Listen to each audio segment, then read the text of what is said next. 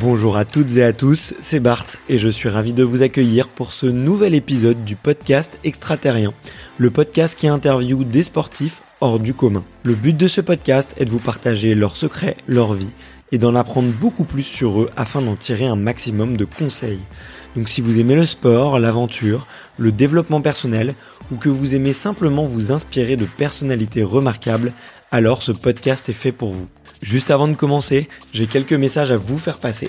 Si c'est la première fois que vous écoutez le podcast, je vous remercie d'être arrivé jusqu'ici. D'ailleurs, je vous recommande l'épisode avec Mathieu Torder qui a traversé l'Antarctique à seulement 27 ans. D'autre part, si vous ne le savez pas, j'ai beaucoup d'ambition avec ce podcast et je souhaite aller chercher des sportifs de plus en plus incroyables. Et j'aimerais vraiment interviewer vos sportifs préférés. Sachez que l'un des meilleurs moyens de les convaincre de participer, c'est notamment de leur montrer que vous êtes nombreux à adorer le podcast sur les réseaux sociaux et sur les notes iTunes. Donc si ce n'est pas encore fait, allez mettre une note sur Apple Podcast ou iTunes, c'est vraiment ce qui m'aide le plus à inciter des sportifs connus à venir témoigner. Si vous écoutez plutôt sur Spotify, vous pouvez très facilement le partager en story sur Instagram, taguez-moi et je vous repartagerai. J'en profite donc pour vous rappeler le nom du compte Instagram, c'est extraterrien.podcast. Suivez-le et vous y retrouverez les coulisses du podcast. C'est aussi un excellent moyen de me faire vos retours et de me suggérer des invités. Enfin, j'ai aussi créé une newsletter que vous pouvez retrouver très facilement dans Google en tapant extraterrien newsletter. C'est le premier lien qui remonte. J'y partage des bons plans santé, matériel, préparation mentale, des livres, des documentaires qui m'ont beaucoup inspiré. Allez, je ne vous embête pas plus et je laisse place à mon invité du jour.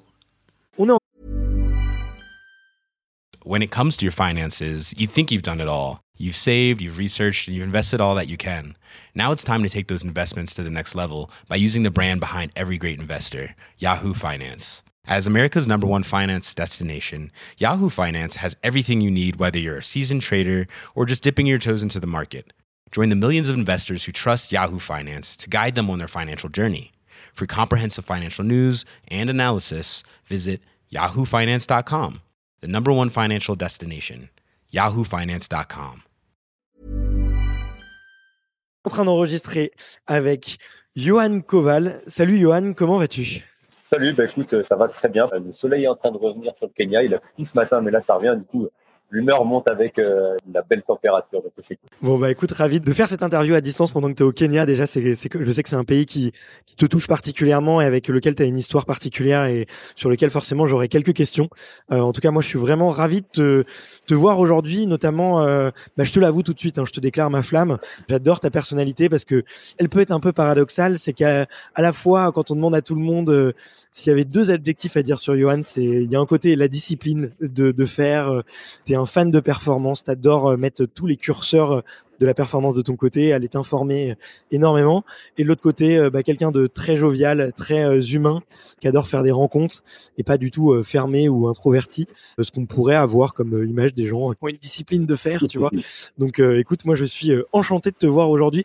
On va parler un petit peu de, de tous ces sujets. J'ai dit de Kenya, un peu de préparation mentale, de discipline, de comprendre un petit peu comment est-ce que tu t'es construit. Mais je t'ai dit, il y a une question traditionnelle sur le podcast, question que j'ai posée à de très nombreux athlètes qui sont passés avant toi, c'est de savoir quel est ton premier souvenir de sport. Bah écoute, c'est tout simple, c'est au collège. C'est peut-être pas le premier souvenir de sport en direct, mais c'est ce qui me vient direct à l'esprit. Euh, au collège, le cross des collèges. Donc, j'avais un ami que j'avais recruté pour venir dans un club, euh, dans mon club d'athlétisme. Sur le cross du collège, il m'avait coupé le virage, il m'avait mis le bras, le bras sur la barrière pour pas que je fasse ça à l'intérieur. Et il m'avait carrément freiné et après repoussé vers l'arrière avec son bras j'avais terminé deuxième et ça m'avait marqué, ça m'avait choqué parce que euh, bah voilà, je suis quelqu'un de très humain, de très investi dans le sport, mais de passionné. De, pour moi, une victoire, ça se mérite de la plus belle des manières. Et là, ça avait été une victoire un petit peu volée pour moi euh, de sa part. Et du coup, bah, ça m'a marqué. Donc c'est peut-être ça aussi qui m'a qui a fait la personnalité que je suis aujourd'hui. Donc euh, c'est un peu ça le, premier souvenir du, cross du, du collège euh, autour de là, à côté de Périgueux. Ok. Tu l'as raconté de, de, nombreuses fois. euh, tes, tes parents étaient sportifs de haut niveau, ta mère duathlète et ton père faisait du 3000 mètres au steeple. Est-ce que euh, déjà au collège, euh, le cross euh, c'était un, un événement incontournable euh, pour la famille et qu'il fallait que tu réussisses? En fait, mes parents ne m'ont jamais poussé à faire de l'athlétisme. J'y suis venu naturellement parce qu'on a été sur des sites euh, comme Fourmeux pendant nos vacances scolaires. Euh, mon père faisait des stages là-bas. Du coup, euh, le parcours de santé de Polar je le dis souvent parce que c'est une anecdote qui parle et du coup, c'est marrant parce que j'ai mon fils qui, je pense, est capable de le faire aujourd'hui, mais à 4 ans et demi, arrive à faire un tour de santé sportive. c'est 1700 mètres. Ma mère me dit souvent ça qu'elle me traînait parce que je voulais en faire un deuxième et puis mon père sur ses films de récup et, et voilà, à cet âge-là, c'était beaucoup trop tôt. Bercé dans le sport, mais pas orienté directement vers l'athlète. Ils m'ont laissé libre choix.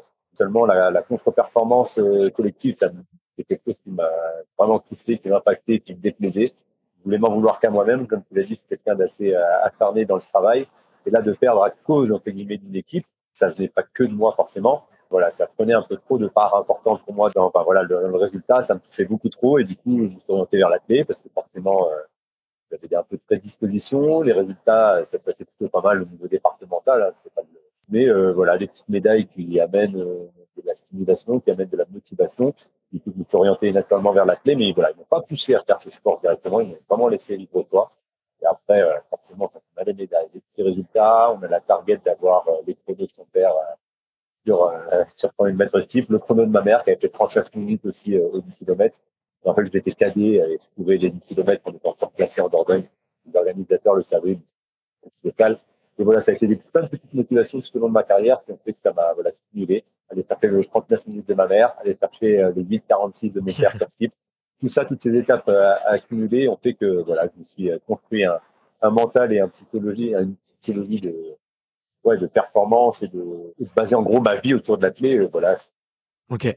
Bien que tu dises que tes parents t'ont jamais poussé spécialement vers l'athlète ou, spécialement vers la compétition, tu mentionnais, tu vois, à travers ton premier souvenir de sport, que gagner avec la manière, le fair play, le respect de l'adversaire aussi, c'était des, valeurs qui étaient importantes pour toi. Est-ce qu'avec le recul, c'est des valeurs que eux ont essayé de te transmettre parce que justement c'est des valeurs aussi qui dépassent un peu le, monde du sport et, qui sont encore plus euh, valorisantes dans, la vraie vie. Ah ben, comme on dit, les chiens ne sont pas des chats, même si on se crée sa propre personnalité et on peut être euh, la personne que l'on souhaite, on a quand même des, des grandes bases d'éducation et surtout à cet âge-là. Donc non, ils m'ont naturellement amené vers le respect d'autrui, vers euh, voilà la performance, mais la performance propre.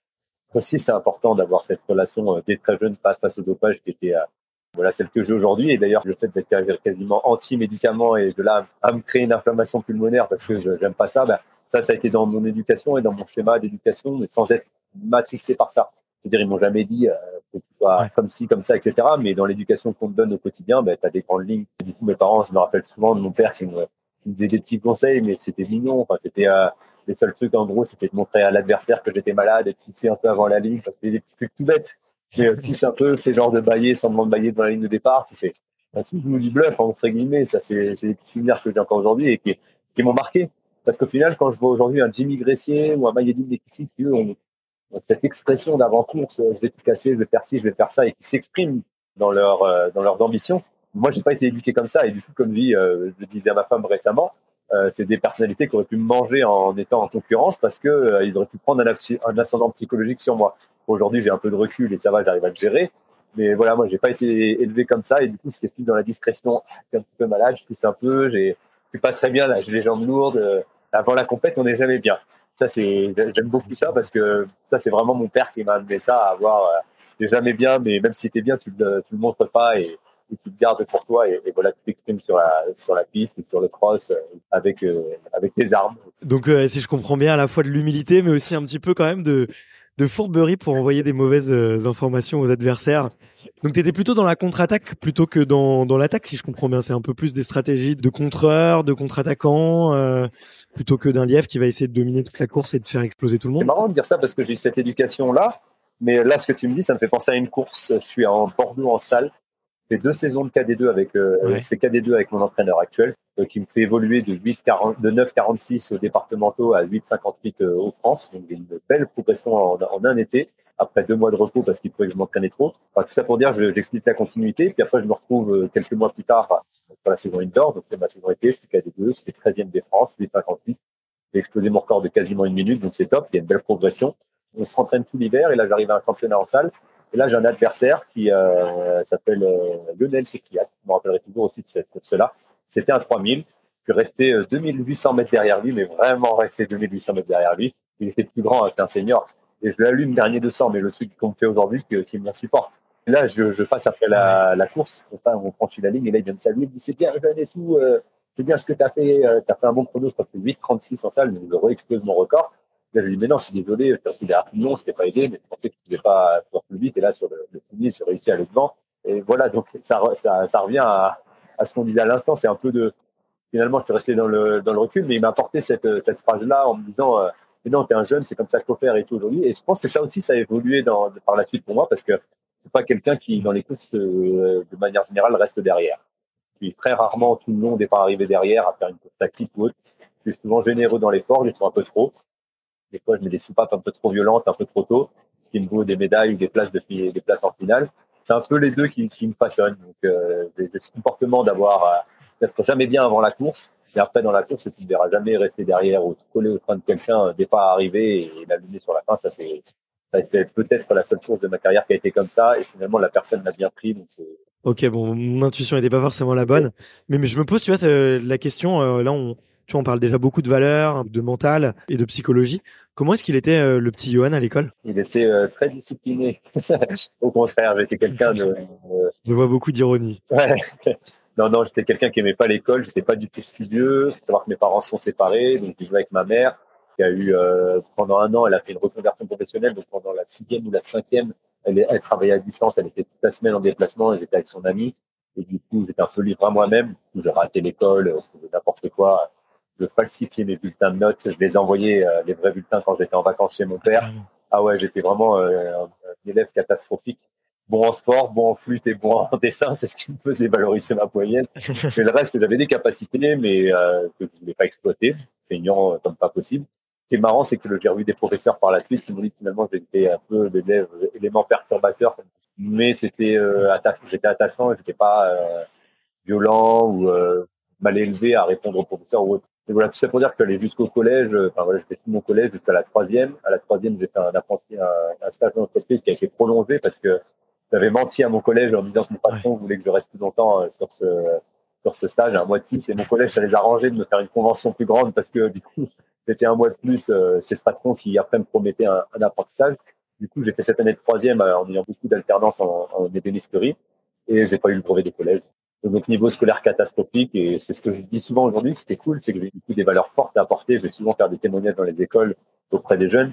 Je vais pas travailler le français, l'orthographe. J'ai de la chance d'avoir une l'expression. Je m'envoie des fleurs oralement, je m'exprime plutôt bien. Mais en termes d'orthographe et d'expression écrite, c'est, enfin, d'écriture, c'est, c'est la catastrophe. C'est de me faire relire pour toutes mes publications sur les réseaux, pour toutes mes lettres, mes courriers.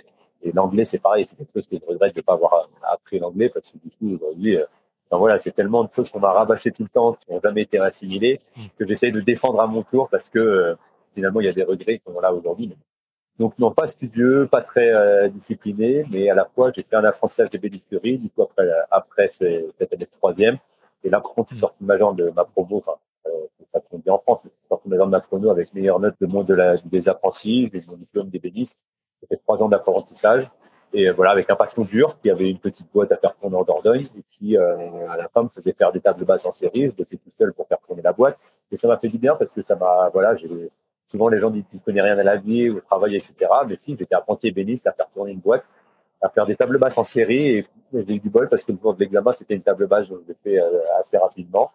Mais euh, cette, cette année d'apprentissage ont été dures. Ont été dures, mais voilà. C'était pas très studieux, mais euh, encore une fois, c'est tout ça qui m'a qui m'a passionné et qui a fait l'homme que je suis Et qu'est-ce qui justifie ce switch, tu vois, entre l'enfant un peu turbulent, euh, un peu perturbateur, euh, qui a pas envie de travailler, et euh, justement l'enfant qui s'épanouit beaucoup plus dans le monde professionnel, qui a envie de se peut-être de se donner à fond. c'est une oh. discipline d'un patron qui est différente de celle des profs. Est-ce que c'est l'argent qui aussi qui donne un peu du sens? Est-ce que le fait que ça soit un travail manuel et il y en a très peu à l'école? Qu'est-ce qui, qu'est-ce qui justifie que justement tu t'épanouis? Toutes les matières sont en relation avec ton apprentissage. Donc là, tout ce qui était en maths, c'était par rapport à, à fabriquer des meubles avec leur superficie, etc. Donc tout était en liaison. Donc, du coup, j'essaye de travailler pour avoir son diplôme parce que ça me plaisait d'être dans ce corps de métier-là et, et d'avoir des gens, je faisais aussi de la restauration de meubles anciens et d'avoir des gens qui amenaient un meuble euh, tout pourri, tout cassé, euh, qui avait une histoire pour eux et qui leur redonnent quelques mois plus tard euh, remis à neuf. Il y avait une relation humaine forte et ça, du coup, c'est quelque chose qui me plaisait beaucoup, qui me plaît encore aujourd'hui. Bah, je peux plus exercer, mais j'ai d'énormes, de, de, magnifiques souvenirs en tant qu'apprenti qui resteront à jamais gravés. Et du coup, bah, je me suis construit. J'ai fait ces trois ans d'apprentissage et là où, ça a eu ses limites, c'est que sur la troisième année d'apprentissage, je me sélectionne au championnat du monde de cross en junior. Et là, j'ai plus de congés. Et le patron me dit, bah ouais, mais c'est super et tout, mais je peux pas te, qu'est-ce que tu veux que je fasse? Je vais prendre des congés sans solde. Je vais pas t'offrir, c'est normal. Il a sa boîte à faire tourner. Et du coup, je suis allé au monde de cross en congé sans sol. Donc ça, c'était un point qui a été quand même assez compliqué. Donc je me suis ah, voilà, va peut-être falloir réfléchir à, à, la suite. Et en plus de ça, je me rappelle aussi de certaines séances où j'arrivais le soir, où j'avais déchargé des meubles, euh, des billes de bois, enfin des trucs, euh, un travail physique toute la journée assez conséquent, enfin, des billes euh, qu'on boit pour le ranger dans le stock. Du coup, tu as plein de poussières de bois qui viennent dans tes cheveux, etc. Et je tirais à, l'entraînement pour être à l'heure. Et je me rappelle de certaines séances où je transpirais, et du coup, transpirais noir de la poussière de bois qui me coulait dessus. Du coup, ouais, c'était pas, enfin voilà, tu avais une journée de ouf et puis on traînait derrière. Et du coup, j'ai eu un choix de vie qui a été conséquent. Mon père, bah, lui a, pris cette option de faire, euh, à cette époque, de faire de son métier euh, son revenu principal et, et d'être professeur des écoles et de mettre le sport en parallèle à, à ça. Moi, avec mon père, il a dit, bah, écoute, moi, j'ai tenté dans ce sens-là, on va tenter dans l'autre sens avec toi si tu souhaites.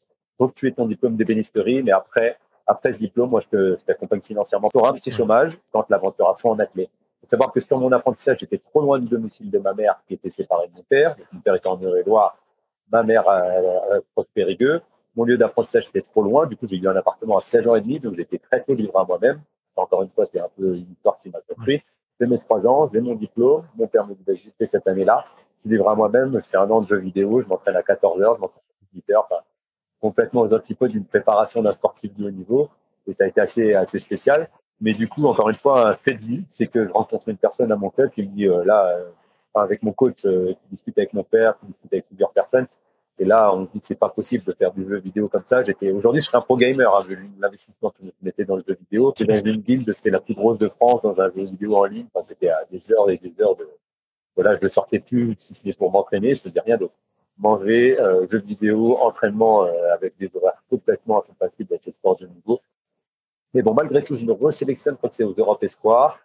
J'arrive à redécrocher une sélection la personne qu'on rencontre de mon club me dit t'as quand même un bon niveau. Euh, nous, on a des possibilités à la gendarmerie. J'ai un an de, chômage où j'ai fait du travail à droite à gauche, euh, voilà, un peu comme ça, euh, à monter des cuisines, à, à quoi, plus à jouer aux jeux vidéo surtout, à continuer de m'entraîner, mais avoir la chance de pas me blesser, à me resélectionner au championnat d'Europe, octobre 2006.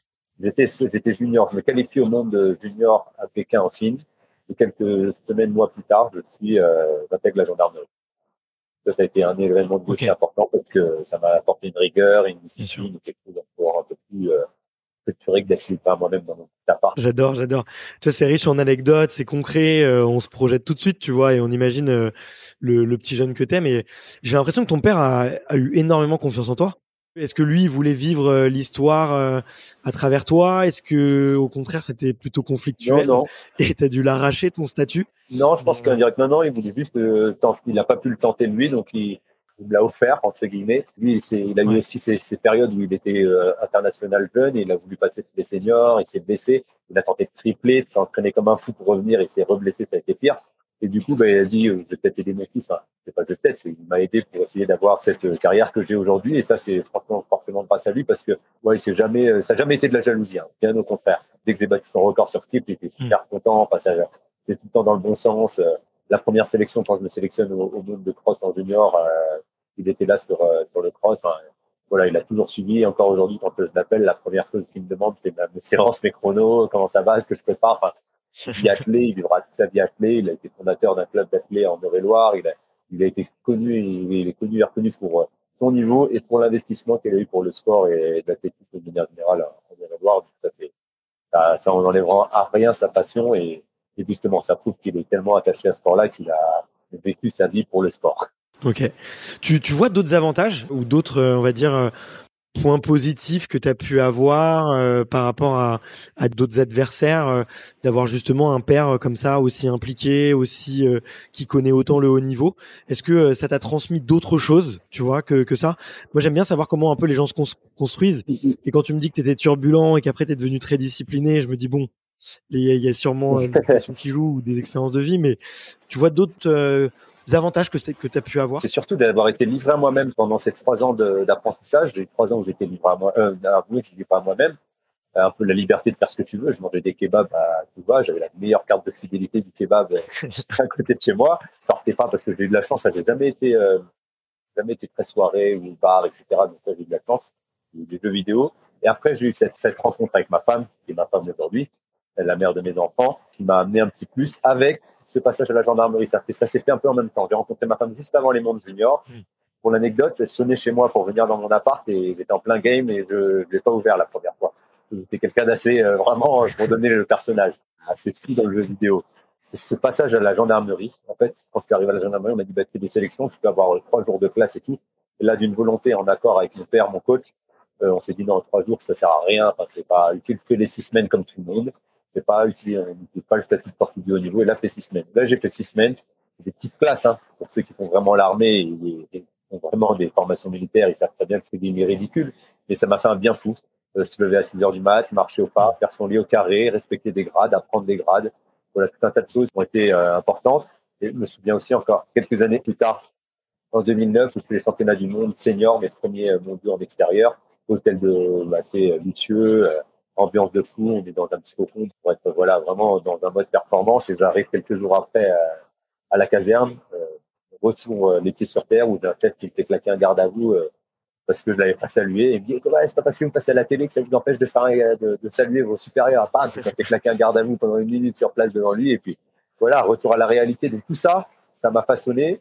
Je répète souvent ce mot là aujourd'hui façonné mais c'est vrai que c'est c'est quelque chose qui m'a voilà construit et qui a fait l'homme que je suis aujourd'hui. Une autre anecdote assez sympa, c'est que première sélection d'équipe de France du coup en cross, un mois ou deux mois plus tard, je reviens au club à l'entraînement avec toute ma tenue équipe de France sur moi, des pieds à la tête, hein, vraiment la casquette, tenue, etc. Et là, mon coach, il m'a remballé, il me dit non, mais nous, il n'y a pas de star dans le groupe, euh, on m'enlève ça tout de suite, on est tous pareils, il n'y a pas de, il y a pas de équipe de France, etc.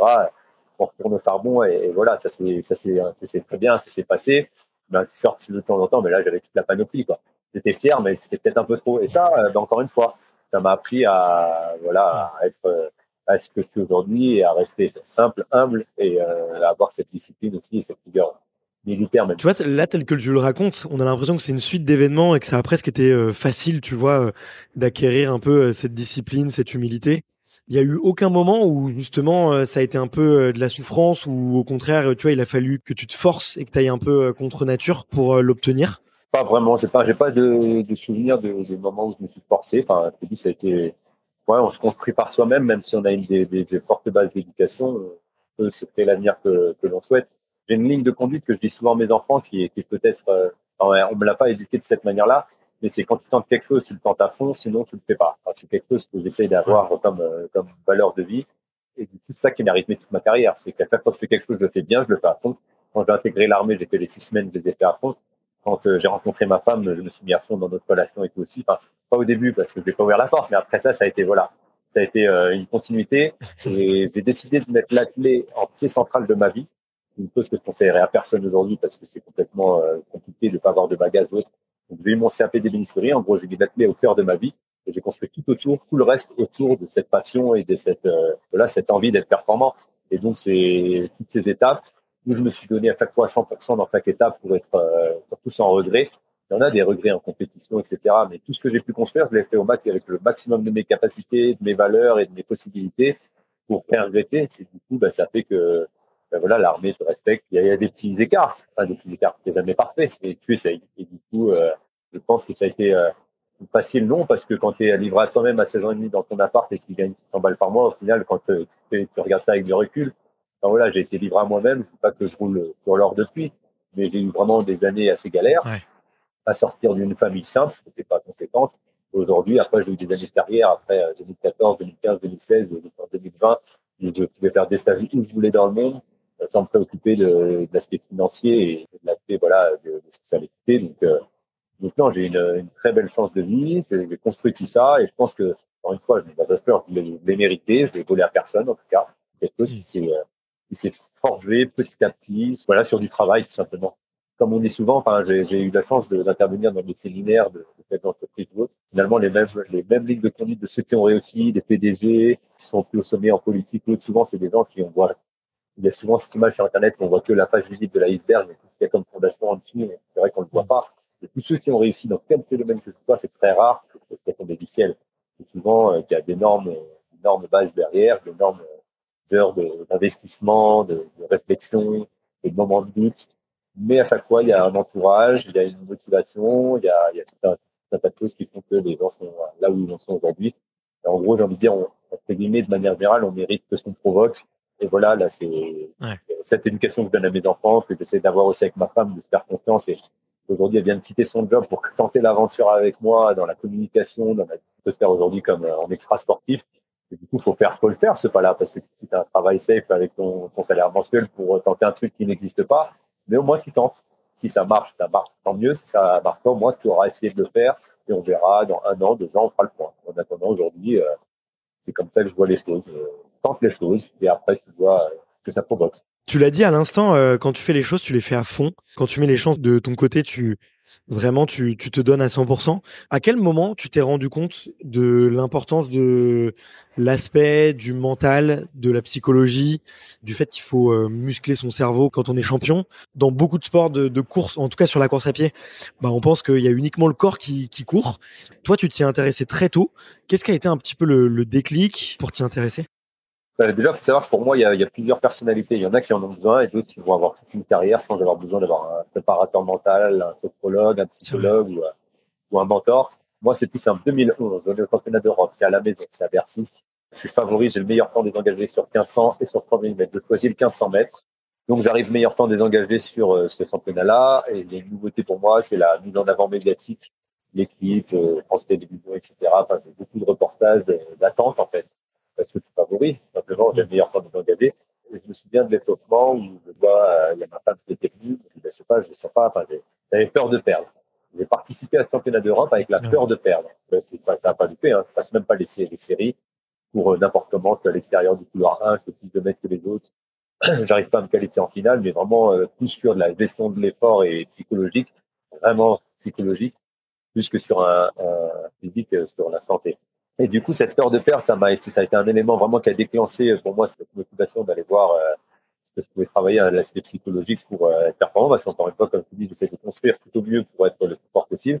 J'ai vu que j'avais une défaillance, mais qu'est-ce qui, à ce moment-là, peut m'apporter un plus? Et à ce moment-là, ben, on m'a orienté vers la sophrologie. Parce que courir avec la peur de perdre, c'est, c'est vraiment une défaillance, alors que d'habitude, courir avec l'envie de gagner, l'envie de se surpasser, etc. Et là, c'était trop conséquent. Et donc, ben, j'ai commencé avec la sophrologie, qui m'a apporté vraiment des éléments que j'utilise aussi encore aujourd'hui. Et du coup, ça a été quelque chose en 2011 qui a été euh, conséquent pour moi, parce que euh, cette peur de perdre m'a brisé en fait mes rêves de médaille à la maison. Et, euh, et finalement, c'est peut-être un mal premier avec 2012 aux Jeux. Après, je sais que je suis en série, en demi-finale des Jeux. C'est pas l'impression qui me fait perdre, qui me fait perdre cette, ce passage en finale. C'est bah, déjà, pour l'anecdote avec Belgique propre, qui est tombé positif par la suite.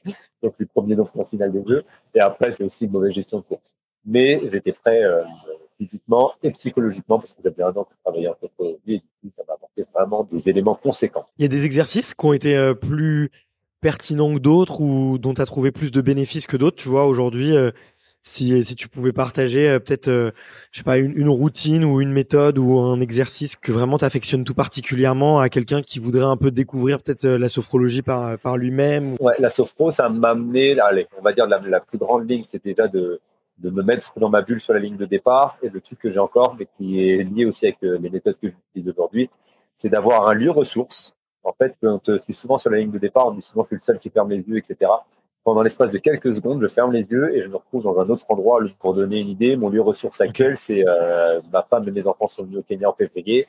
Ils m'ont suivi à moto. C'est un petit run tout cool, hein, ça va pas vite du tout.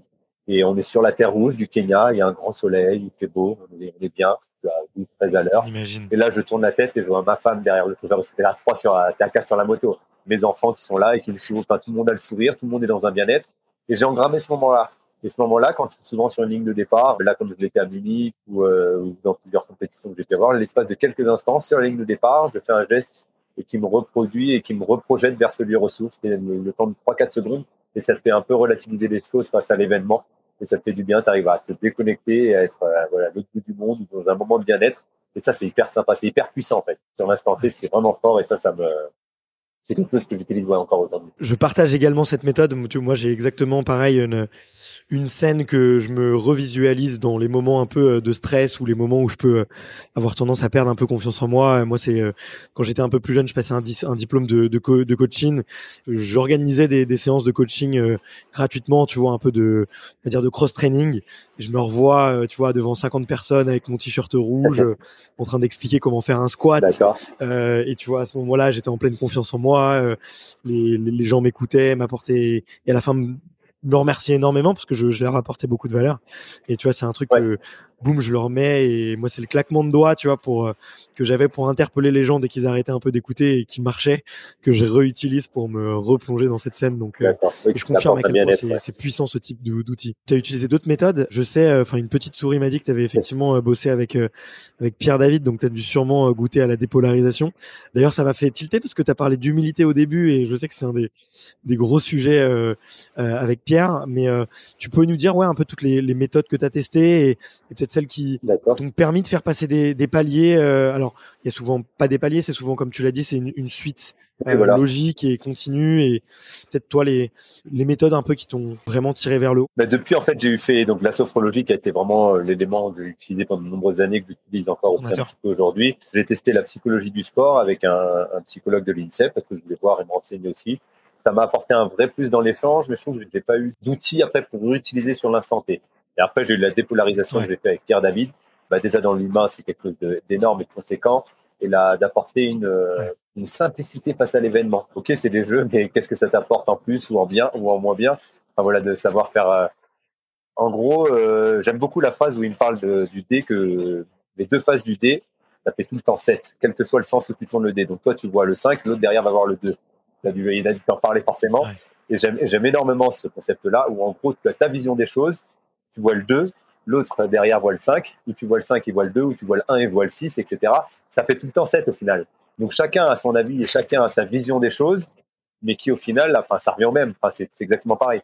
Et il m'a amené en gros à, arriver devant un, face à un événement réussi ou loupé. Moi, on a commencé à travailler énormément ensemble avant les Jeux de Tokyo, que j'ai pas fait. J'allais tout perdre au moment euh, de, de, prendre cette décision de pas faire les Jeux. Je savais que ça allait être euh, conséquent.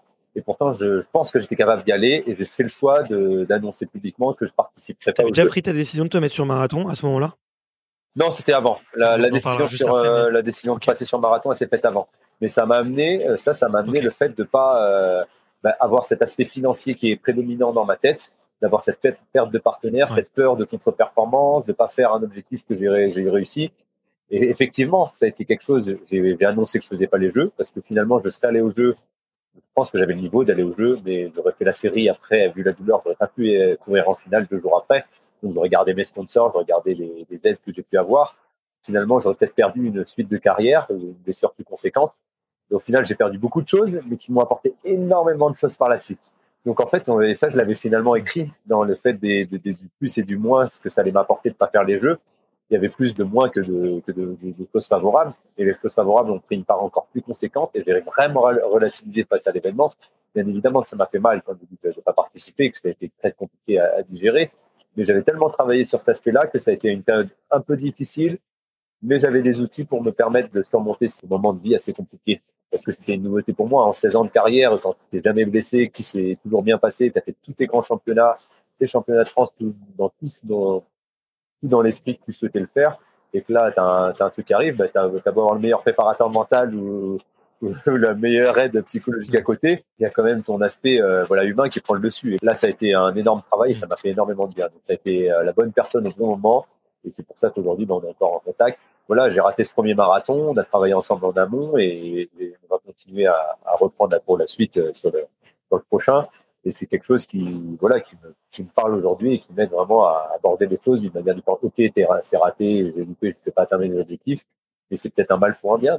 L'avenir me le dira. Donc en attendant, je, en fait, j'ai des outils qui me font vraiment relativiser. C'est ça qui, est, qui, est, appréciable dans cette, dans cette préparation-là. Je cautionne euh, à 100% euh, le travail avec Pierre. C'est vrai qu'il a un talent pour euh, effectivement te faire voir l'autre côté du dé et l'autre l'autre chiffre, qui permet en fait de toujours voir les côtés positifs même dans des situations euh, qui sont pas toujours évidentes et surtout il y a un gros travail euh, par rapport à l'identité. Je sais pas si toi tu l'as fait beaucoup ce travail-là, mais, euh, en tout cas pour sur moi ça a été ça a été très intéressant quoi. Ouais, non, non c'est sûr, c'est sûr. Bah oui, surtout une prise de confiance personnelle sur toi-même et sur tous les événements. En gros, la, grande ligne c'est ça, ouais, une, bonne prise de conscience sur toi-même et sur tous les événements et sur ce que tu peux exprimer comme personne et ce que ça peut apporter aux autres aussi. Donc c'est vrai que c'est non, c'est un bon résumé, très bon résumé. J'ai appris en faisant mes petites recherches aussi que ça t'arrivait des fois de, de, courir et de te visualiser, euh, je sais pas, sur les 200 derniers mètres, courir contre Kipchoge ou les plus grands, euh, fermer un peu les yeux et, complètement euh, éclater le chrono que ton coach t'a donné parce que tu as envie de te laisser pousser des ailes et, de vivre, euh, vivre un peu des rêves. Est-ce que il y a d'autres petites routines que tu fais un peu régulièrement comme ça pour casser des barrières mentales, pour te faire plaisir ou, ou juste pour ton, ton bien-être, tout simplement pour être heureux? Bah ça, tu l'as dit, hein, c'est vraiment l'élément majeur pour moi d'un bien-être. Et comme euh, comme aujourd'hui encore, j'enfile mes baskets à chaque journée que, que je peux avoir dans la pratique de, de, de, de la course à pied, avec autant d'amour et autant d'envie. Enfin, franchement, c'est quelque chose qui me plaît. C'est ça que, qui est fort. Et euh, je pense que d'apporter de la diversité dans l'entraînement, c'est ce qui me fait aussi euh, continuer à avoir cette même motivation, cette même envie.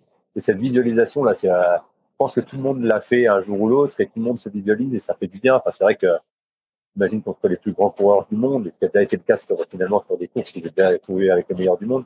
Mais là, cette fois-ci, au lieu de subir, tu matches aux avant-postes et tu joues pour la gagne.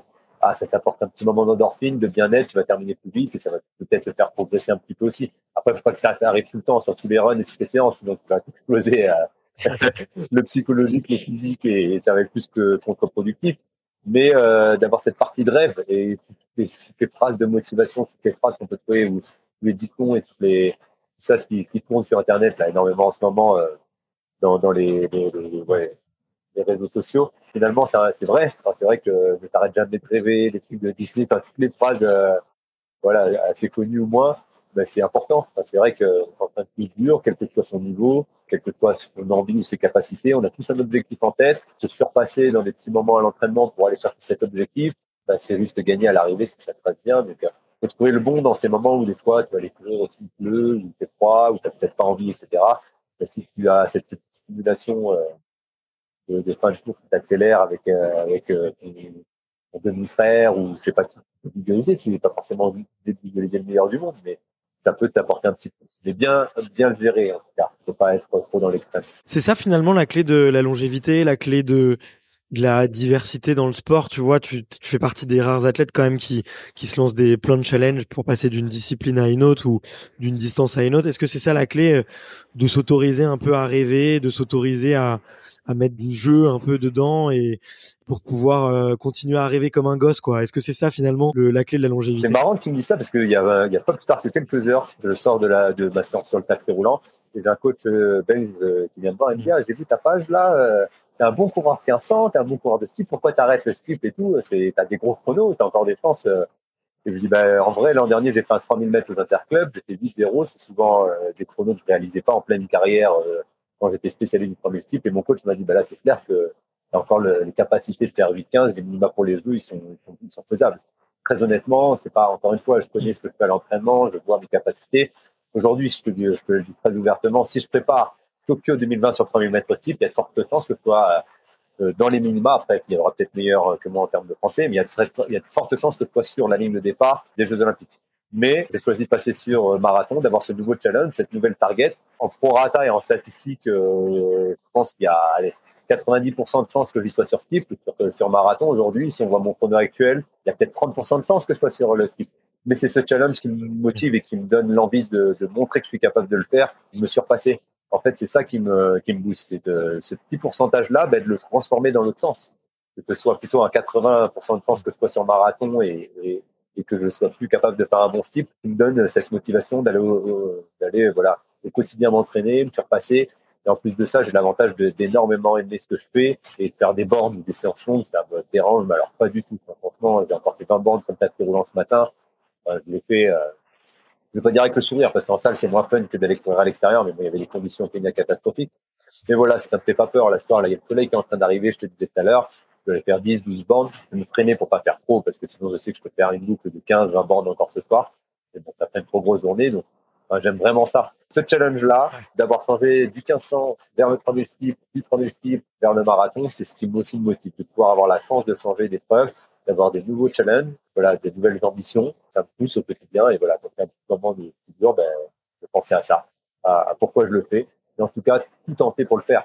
À la base, j'avais exprimé mon, mon challenge de passer sur marathon avec une ambition de faire un chrono de moins de 10. Là, les, minima sont tombés à 2,30. Du coup, le challenge est encore plus, euh, encore plus élevé que prévu. Et finalement, en termes de français, ce sera l'année la plus compliquée, je pense, pour aller au jeu. Mais voilà, si je, si je lâche les bras maintenant, pour moi, ce sera perdu. Si jamais euh, j'arrive à faire moins de 2-10, très belle victoire. si je fais moins de 2-8, euh, 20 et que je me qualifie euh, en termes de chrono au jeu, mais qu'après il y a trois Français meilleurs que moi, ça sera juste monstrueux. Bien évidemment que je serai déçu de pas aller à la maison, mais déjà euh, faire 2-8 dans mes, dans mes rêves, je l'ai pas prévu. Moi, c'est vraiment, je me suis vraiment mis la barrière de 2-10 à la base, tu vois, dans ma, dans ma tête. On va être sincère, hein, je vais pas mentir. Donc ces minima, elles m'ont surpris, elles m'ont fait peur, elles m'ont fait douter pendant euh, il y a quelques jours. Là, elles sont sorties il y a pas très longtemps. Elle m'a mis la boule au ventre en disant, mince, c'est dur, et ça, je vais peut-être pas y arriver tout. Ça a duré deux jours. Et là, depuis, c'est reparti. Allez, on y va et on, va tout tenter. Regarde ce que fait Navarro, regarde ce que fait Chadi, Choker, Durand, Malati, les copains, tout ça. Et euh, inspire-toi de, de, de, ce qu'ils font en adaptant à ce que tu sais faire pour arriver à les challenger et à être euh, le meilleur possible à l'instant T. Encore une fois, je mets tout en place et je reconstruis euh, les fondations. Hier, j'ai pu reprendre pour la première fois une séance de muscu, vivre tranquillement. Voilà, step by step, comme on dit souvent. Voilà, il y a aussi la phrase que j'ai mise ce matin dans ma publication, Training Hard Win Easy, qui, qui est symbolique au Kenya training mm. hard, oui, euh, ok, mais euh, de la bonne manière. Et ça, avec l'expérience que j'ai, les 35 ans que j'ai aujourd'hui et les 16 ans de, de, carrière en tant que sportif de niveau, ben voilà, j'essaie de tout structurer pour m'entraîner dur, mais m'entraîner correctement. Donc voilà, la, ouais. la, la, motivation et la longévité, elle s'est fait, elle s'est faite autour de ça. Et encore un petit détail aussi, c'est que dès le début de ma carrière, j'ai toujours investi où euh, j'ai toujours euh, eu l'accompagnement des choses les plus adaptées pour récupérer. J'ai eu des bottes ouais. de pressothérapie assez tôt, je l'un des Français, les chaussettes de récup. J'ai toujours eu un kiné qui est venu me faire des massages depuis 2012. Je faisais trois séances, enfin, il me fait encore aujourd'hui trois séances à domicile. Au Kenya, il a fait en massage tous les deux jours. J'ai acheté un bain froid, j'ai un jacuzzi. Enfin, j'ai, j'ai pas, je suis pas l'INSEP, donc j'ai tout petit à petit, d'année en année, investi pour euh, ou me faire sponsoriser ou être équipé dans la meilleure des, des options possibles. Je suis allé au CERS à Cap-Breton j'ai découvert une machine qui fait euh, un peu vibrer les jambes pour, pour m'aider à récupérer. Voilà, tout ce qui est naturel, hein, je précise. tout ce qui est naturel et qui peut m'aider à être performant et à, et à récupérer, ben, j'ai tout, tout, tout, mis en place. En plus de l'entraînement, la récupération est importante. J'ai été voir une diététicienne, sophrologue, on a dit psychologue du sport. Là, aujourd'hui, Pierre David. L'aspect psychologique, et, euh, voilà, ce onglet-là, je le bosse. L'aspect récupération, je le bosse. L'aspect entraînement, dépassement de poids, je le bosse aussi. Enfin, j'essaie vraiment d'être à 300% comme je l'étais pour le marathon de Londres, hein, j'ai fait une énorme bastos parce que j'ai été plus qu'à 300%. J'essaie de mettre tout en place pour euh, voilà tout cadrer et des fois un peu trop peut-être, mais c'est de la part de, de, de l'aléa, c'est peut-être euh, la conséquence. Mais je me suis blessé donc pour la première fois. Qu'est-ce que j'ai fait? J'ai cassé un compte d'économie personnelle parce que c'est ce que je te dis l'année 2020 où, où j'ai les sponsors, l'année Covid et tout ça. Après Covid, tout le monde a, a commencé à, à, un peu euh, arrêter de, de me soutenir. Et euh, j'ai cassé un compte personnel, j'ai acheté un T-Card, j'ai acheté un Game Ready, c'est des outils que personne n'avait en Dordogne et qui sont conséquents. Enfin, c'est l'investissement des deux machines. J'ai eu de la chance d'avoir la société qui m'a fait une réduction. J'ai quand même lâché 12 000 euros d'un compte perso que j'ai explosé pour euh, l'investissement, euh, euh, voilà, de, pour des outils de récup que j'utilise presque plus aujourd'hui. Au final, je les prête à, à, mes potes qui sont un peu blessés ou pas. À un moment donné, il y avait, on parlait d'attente hypoxique pour recréer les sensations de l'altitude. J'ai acheté une tente de 5000 euros il y a quelques années de ça. J'ai dormi 5 jours dedans. J'ai trouvé ça tellement pas naturel que je l'ai mise de côté direct. On me conseille des choses. Ben, j'essaie d'être orienté du mieux et d'investir euh, s'il faut, euh, voilà, sur, euh, sur ces choses-là. Finalement, j'ai investi 12 000 euros en 2020-2021 pour ne pas aller au jeu, perdre tous mes sponsors. Je peux dire que c'est un loupé. Mais dans cette démarche-là, ma femme, qui est un élément important de ma vie et de ma carrière, m'a soutenu quand il a fallu appeler la banque pour débloquer le compte, elle m'a pas dit non, non, c'est de nos économies, etc. Non, c'était euh, vas-y, fais-le. Si ça peut t'aider à aller au jeu, on le fait, on tente le truc, quoi.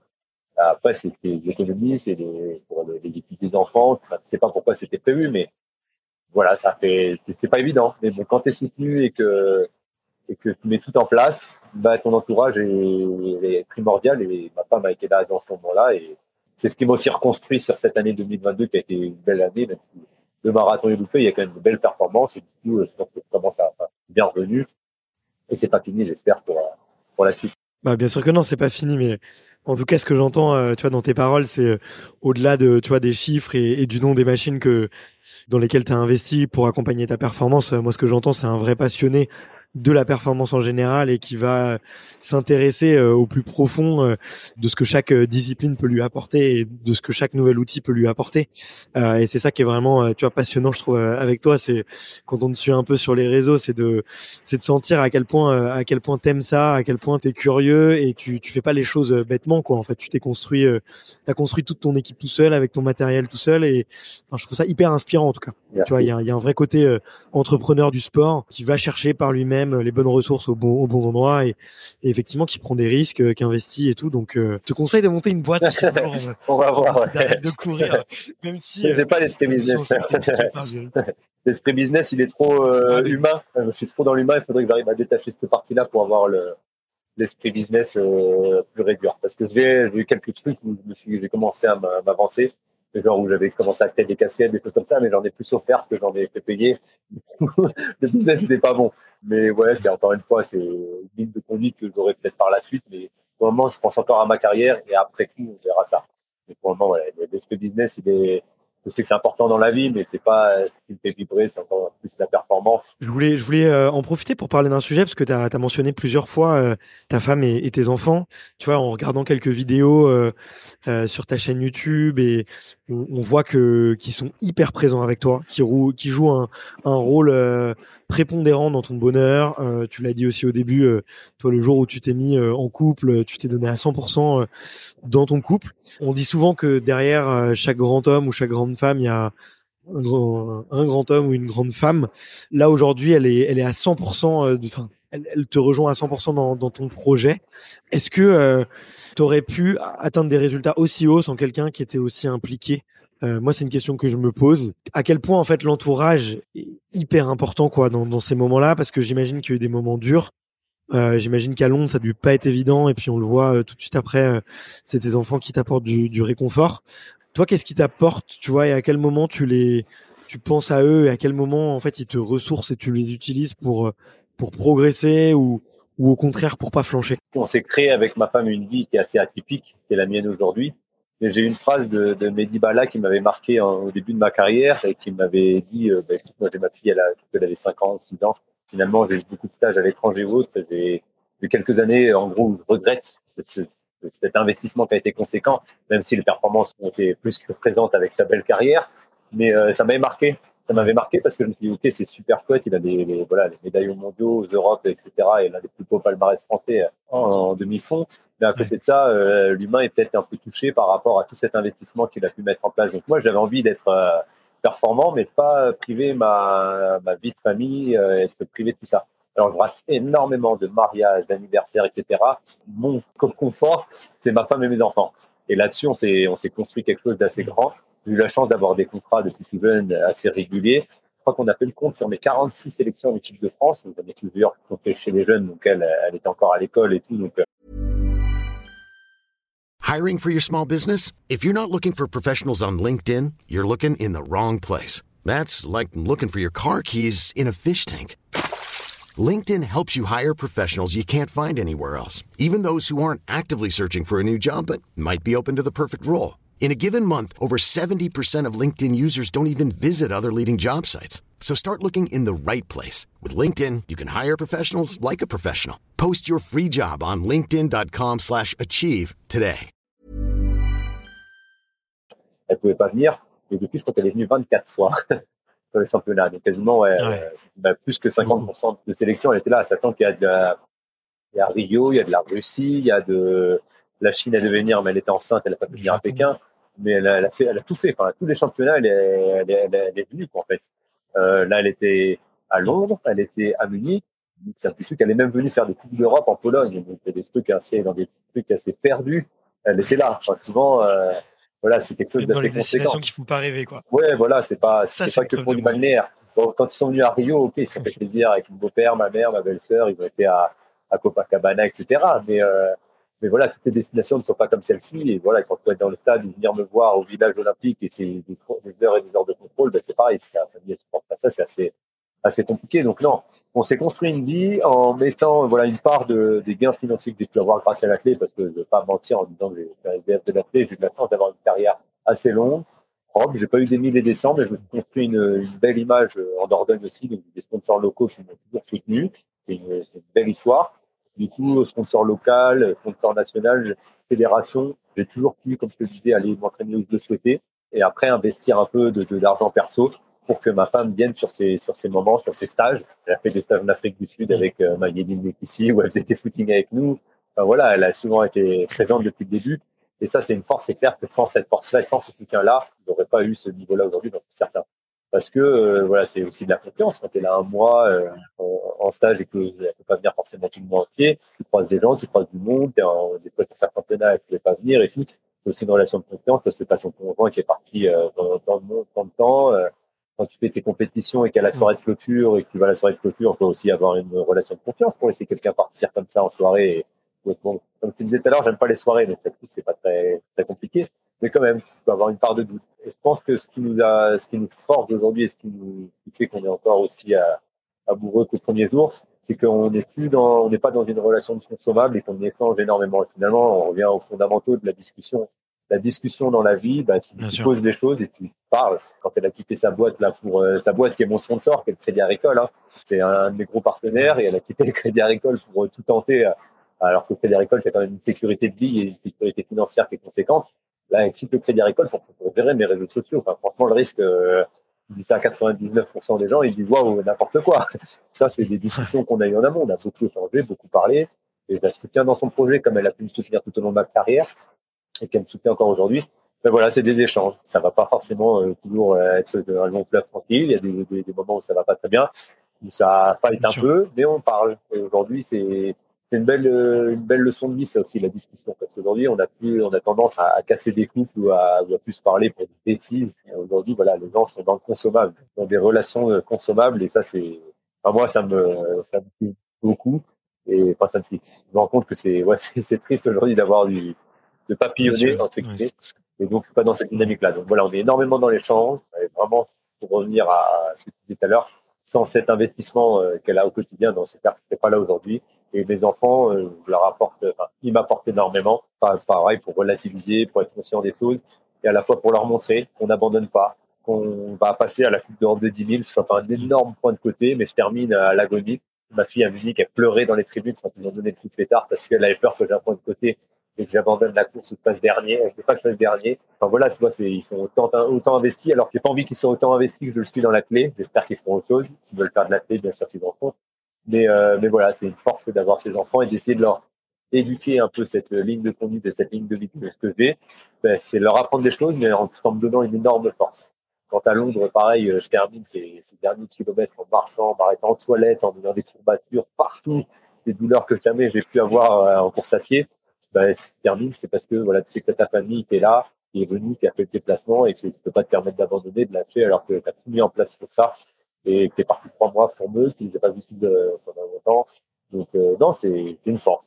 Eh ben, écoute, félicitations à, à toute l'équipe et euh, bah, écoute, on passe un, un coucou euh, à la petite famille parce que on sait à quel point euh, c'est pas toujours évident, tu vois, de soutenir un, un sportif de haut niveau et, euh, et, là, vous, vous avez réussi à effectivement à communiquer, à créer aussi un, un projet de couple, un projet ensemble et à faire aligner vos vos objectifs Parce que je sais qu'aussi toi tu l'as suivi à Paris parce que euh, elle faisait une formation. Ah, bien. il y a des, des, des enjeux dans tout, dans les deux sens, tu vois. Tu as, as, abordé un petit peu le, le, sujet de, de, Londres, effectivement. Donc là c'était le 2 octobre, donc ça va faire euh, trois mois pile poil. Après, donc il y a eu le temps un peu de, de, faire le bilan, de prendre un petit peu du recul. Moi je l'ai vu, euh, dis-moi si je me trompe, et j'ai je l'ai vu un peu comme peut-être une, désillusion où tu t'étais fixé un objectif hyper fort, où tu avais beaucoup de pression quand même des sponsors, euh, toi aussi, je pense que tu étais hyper exigeant avec euh, avec toi-même. À quoi tu penses sur euh, en passant la ligne d'arrivée ou tu es sur ces cinq derniers kilomètres où tu souffres autant Est-ce que l'idée quand même de te dire j'ai peut-être visé un peu trop gros, tu vois Est-ce que l'idée elle peut, elle peut traverser l'esprit ou, ou est-ce qu'au contraire, tu fais partie des gens que, qui sont tout de suite endurcis et, et qui, qui, arrivent à rebondir tout de suite? J'ai une préparation qui a été euh, petits oignons, qui a été euh, peaufinée, mais vraiment d'une belle manière mais qui était pour un coureur qui était aux alentours de 2,7, 2,8. Sauf que sur un premier marathon, j'avais pas ce niveau-là. Mais mes séances de piste, tout se passait à merveille. L'enchaînement s'est passé à merveille. Il n'y a eu aucun pépin physique. Il y a eu trois jours, il a l'air mollet, mais ça s'est vite calmé. J'ai des blocs euh, vraiment monstrueux et avec une euh, récupération optimale, bain froid, massage. Enfin, tous les jours, j'étais vraiment euh, dans les bottes. j'ai vraiment, vraiment tout optimisé pour ce marathon-là. J'ai une préparation assez forte.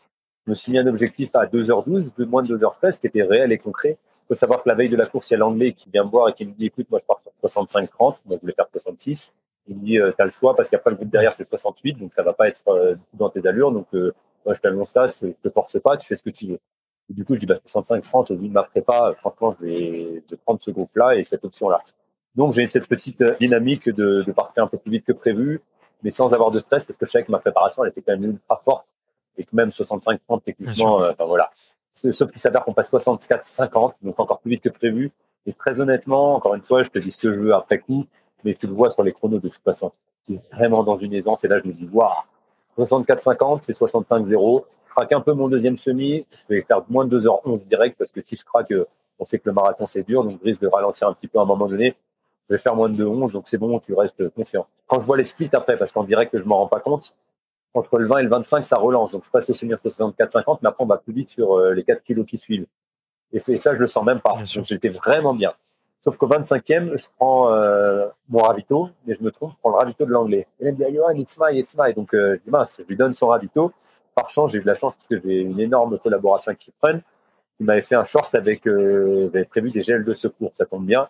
Sauf que là, je sais pas ce que j'ai. Pourquoi je le prends aussi vite Je le prends, je, je, panique, je l'ouvre et là, je le mets d'un coup dans la bouche et j'avale d'un coup, un peu trop sèchement. Ça commence à développer le, ben, le point de côté. Alors, je ne sais pas si c'est le gel qui a fait ça. Je pense que ça a pu être un élément qui le déclenche parce que quand j'ai fait mon 10 000, j'ai eu un point de côté. Euh, quand je fais mon SMI ou je fais mon record 62-17 à Lille, le dernier kilomètre, j'ai un point de côté, mais c'est le dernier qui j'arrive à courir dessus. Franchement, ça a été euh, un peu violent. L'anglais, il voit que je commence à être pas bien, il me retend sa gourde, il me dit, tiens, vas-y, ben, prends ma gourde, je bois, sauf que c'était une autre boisson que la mienne. C'est un truc à l'orange, alors j'étais au truc fruits rouge, plus le gel, ça fait un mélange. Bref, vraiment pas bien, et ça n'a pas loupé un kilomètre plus tard, le point de côté qui arrive, et là, ben, la défaillance complète. J'essaie de m'arrêter, d'évacuer, de, de repartir. Et là, j'ai eu des douleurs qui ne sont jamais arrivées à l'entraînement. Mollet, quadri, ischio, fessier, bas du dos. Jamais eu ça euh, dans cette globalité-là. Alors, j'ai déjà fait des longues runs, des séances en intensité plus forte qui arrivent, euh, mal de ventre, diarrhée, obligé de m'arrêter aux toilettes. Enfin, vraiment, le chaos est complet. Et donc, je vais au bout parce que c'est le premier marathon.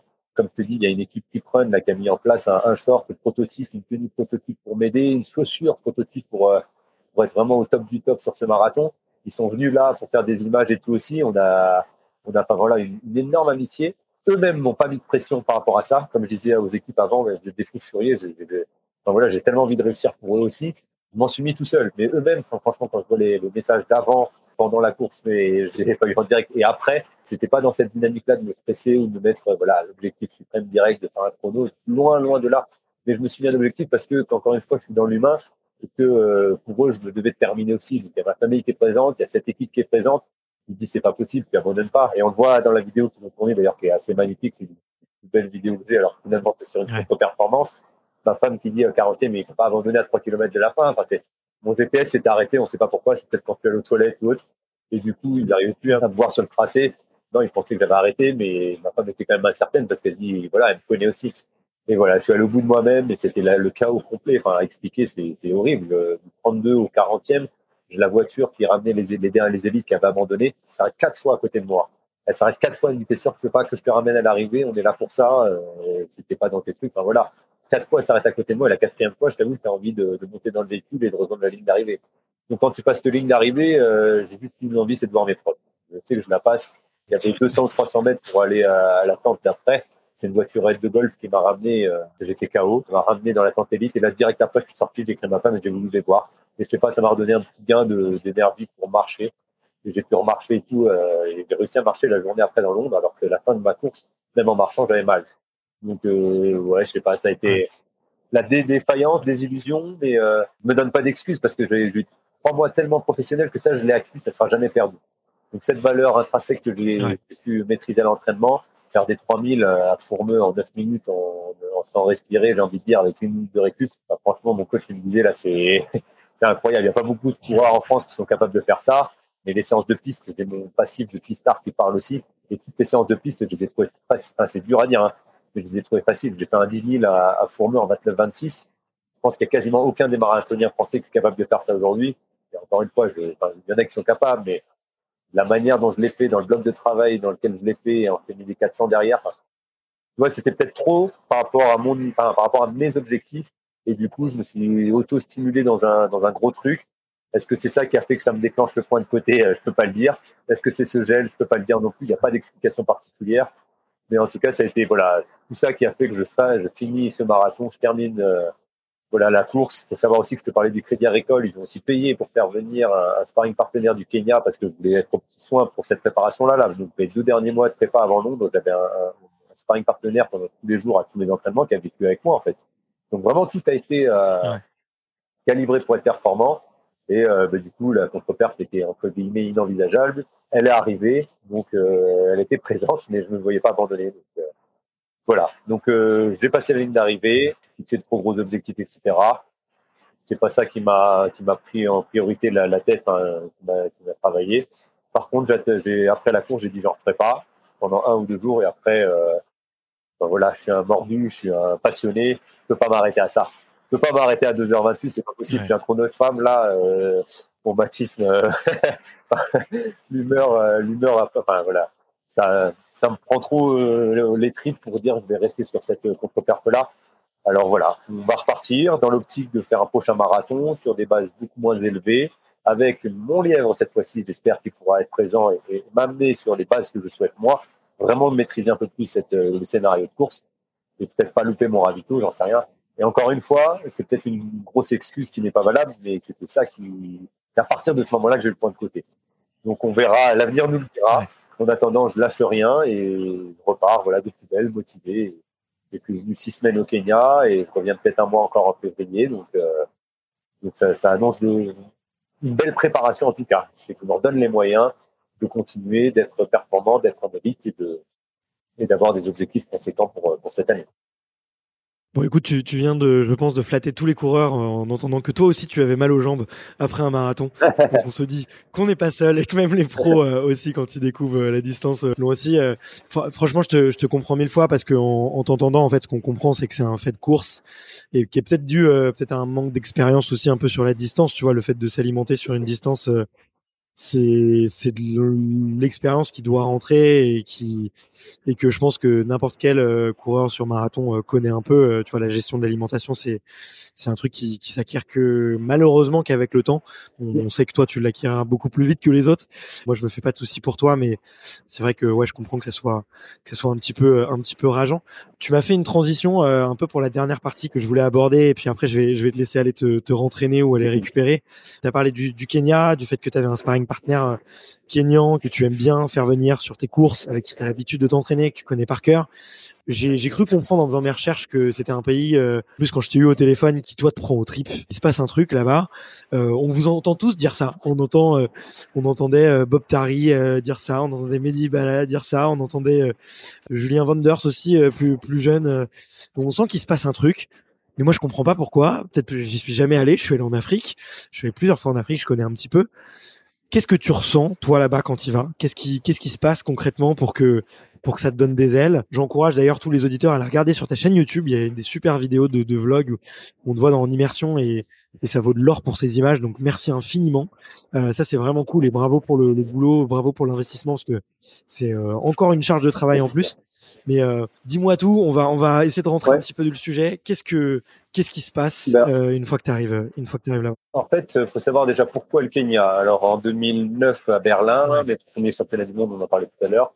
en série du 15, je me fais sortir en série du 1500. Qu'est-ce que je peux faire pour être meilleur à ce moment-là? Qu'est-ce qui se passe? Et là, Bob Tari qui fait sa médaille 2009 sur Event aussi, qui fait troisième. Et Bob, qu'est-ce qu'il fait? Il y a son reportage intérieur sport qui sort en 2009 ou 2008. Les hauts plateaux du Kenya, les meilleurs coureurs du monde, etc. Ben, forcément, toi, qu'est-ce que tu veux faire hein? Tu veux t'inspirer des meilleurs pour devenir le meilleur? Tu veux découvrir par toi-même. Donc, 2009, euh, prends mon sac, je vais pour la première fois au Kenya, faire de l'humanitaire dans un premier temps avec ma femme. Je ne vais pas en lieu de stage. Je fais 15 jours, je okay. je regarde un peu comment ça se passe. Et ça me motive. Pourquoi ce choix de faire l'humanitaire en premier? Bah Parce qu'en fait, j'étais parrain d'une association Fungana pour venir en aide aux enfants du Kenya. Et du coup, bah, l'aspect d'aller voir cette destination et en parallèle faire une, une OP humanitaire, c'était quelque chose qui, encore une fois, qui revient à l'humain et qui me marque, et qui me plaît beaucoup. Et on a vécu des moments juste incroyables. Et donc, je me suis dit, bingo, je repars. Euh, je repars. C'était en 2008, 2009 ou 2009, 2010. Et je me suis dit, bingo, quelques mois plus tard, je reprends mon sac à dos et je pars là-bas m'entraîner. Et donc, je suis venu ici en, un peu en solitaire avec mon sac à dos euh, à Iten. Il n'y avait pas beaucoup de blancs. Il y avait franchement pas grand monde qui venait encore à l'époque. Je découvre quoi sur certains footings? Je, je, sais que je vais au stade de Chef Coilette dans une voiture où on est tous à l'arrière avec mon sparring encore aujourd'hui. Il y a de pick-up. On est tous ensemble là. Et je suis dans ce pick-up et je fais plein de séances. Et là, j'ai encore des photos où je suis avec Mary Ketani, qui est plusieurs fois vainqueur du, du marathon de Londres, 2h16 de 3 marathon. Donc, une des meilleures marathoniennes de l'histoire. Je pense qu'elle est même comparable à Kipchoge en termes de, de niveau que j'ai par rapport aux hommes. Donc, une grande championne, mais qui était voilà, très simple. Je me souviens d'un footing aussi où je suis avec un Kenyan et on était avec Sophie Duarte qui était venu, mais c'était plus tard, quelques années plus tard. et que elle, ça allait trop lentement, elle accélère et là le Kenyan rigole et je parle avec lui, je dis qu'est-ce que tu fais comme performance et tout. Et il, il faisait 26 et quelques, enfin, c'était à l'époque le 3 ou 4e performant mondial de tous les temps sur le 10 000 mètres. Il était habillé d'une tenue hyper simple. Tout ça pour dire qu'en gros, euh, j'ai découvert quoi? J'ai découvert 2400 mètres d'altitude, des parcours très exigeants. À l'époque, c'était vraiment que de la terre rouge, il n'y avait pas de, il y avait pas de cailloux ni de route comme il y a aujourd'hui, et des groupes de très haut niveau, accessibles avec une humilité mais hyper euh, humaine en fait. Et du coup, ça, encore une fois, l'aspect humain m'a plus qu'apporté. Et du coup, de s'entraîner avec ce garçon qui fait 26 et quelques, dit-il, et qui est hyper simple et qui rigole de ce figure qui accélère, de pouvoir revenir faire une séance avec lui, voilà, sans être dans un cercle privé ou fermé pour, euh, pour accéder à, ces séances et ces groupes d'entraînement, ben ça, ça m'a toujours parlé, en fait. Cette simplicité de voir euh, euh sur la piste et après qu'il est au restaurant de l'hôtel, euh, pareil, en toute humilité, en toute simplicité, voilà, très convivial. David Rudichak, je crois, sur une séance de piste, quelques années plus tard, mais bon, je crois sur une séance de piste ici, la piste en terre, il faisait des, des 335-36 secondes incroyables. Je repars à mon hôtel en marchant et là, il s'arrête à côté de moi en voiture. Il me dit, mais tu vas vers où? Je lui dis, Il me dit, bah, c'est ma route, je t'emmène si tu veux. Pas sur un footballeur ou quelqu'un qui a son niveau, qui est recordman du monde, champion du monde, champion olympique, qui te propose de te ramener en voiture sans que tu demandes rien. Enfin, c'est, enfin, ça montre l'état d'esprit des gens. Et encore un, élément qui m'a marqué, mais ça c'était sur mon toute première fois, il est un de mes tout premiers footings il y a deux choses. Le premier, je me, je me pointe à l'entrée de l'hôtel et là, il y a le gardien de l'hôtel qui dit, ah, tu fais un footing et tout. Il me dit, vas-y, je te montrer un parcours, etc. Bah, tu veux, mais tu débosses à faire une là, j'ai fini. Et là, il enlève son bleu de travail et hop, il est en short. Il avait un short et un débardeur. il va faire un footing avec moi. Et je lui dis, bah, tu fais quoi? Et tu me dis, moi, je suis juste comme ça pour te plaisir et tout. Euh, je m'entraîne juste comme ça, occasionnellement. Je lui dis, t'as déjà fait des courses et tout? Il dit, oui, j'ai fait 2h18 au marathon d'aérobie. Enfin, pour lui, c'était un, c'était, voilà, je vais pas dire un gros mot, mais pour lui, c'est un coureur lambda. Euh, voilà, il fait ça comme ça, à 2h18, on a très simple encore une fois. Donc, école d'humilité par excellence.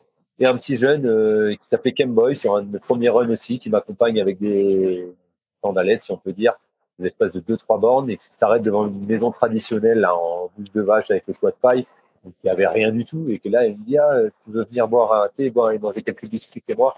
Et ben ça, c'est un truc que je me rappelle, j'ai noté dans mon petit carnet et je m'en souviens encore aujourd'hui comme si c'était hier parce que il avait rien, il était à peine, euh, voilà, des fringues très basiques, presque pas de chaussures et qui propose de venir boire le thé chez lui. Donc, euh, c'était quelque chose qui m'a assez marqué. Donc voilà, l'état d'esprit des gens associé à voilà à cette altitude, à ce dénivelé, à ces groupes d'entraînement accessibles, tout ça fait que je reviens d'année en année au Kenya et que voilà, maintenant il y a énormément de monde. Hein. C'est devenu d'ailleurs un business pour certains. Enfin, le Kenya, c'est une paire d'accueil du, sport de haut niveau de manière générale, ou professionnel ou même amateur. il y a beaucoup de monde qui vient découvrir ça. Et c'est ce que je dis. J'entraîne, j'entraîne en ce moment Amélie Mauresmo sur marathon. Et je dis, faut que tu viennes ici, faut que tu viennes voir ça. C'est quand même, euh, c'est quand même une expérience de vie assez atypique. C'est pas évident à caler dans un programme, mais tout coureur, et ce, quel que soit son niveau, peut quand même vivre une fois dans sa vie.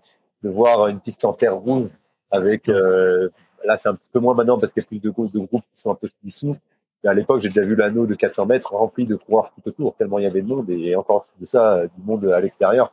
C'était incroyable.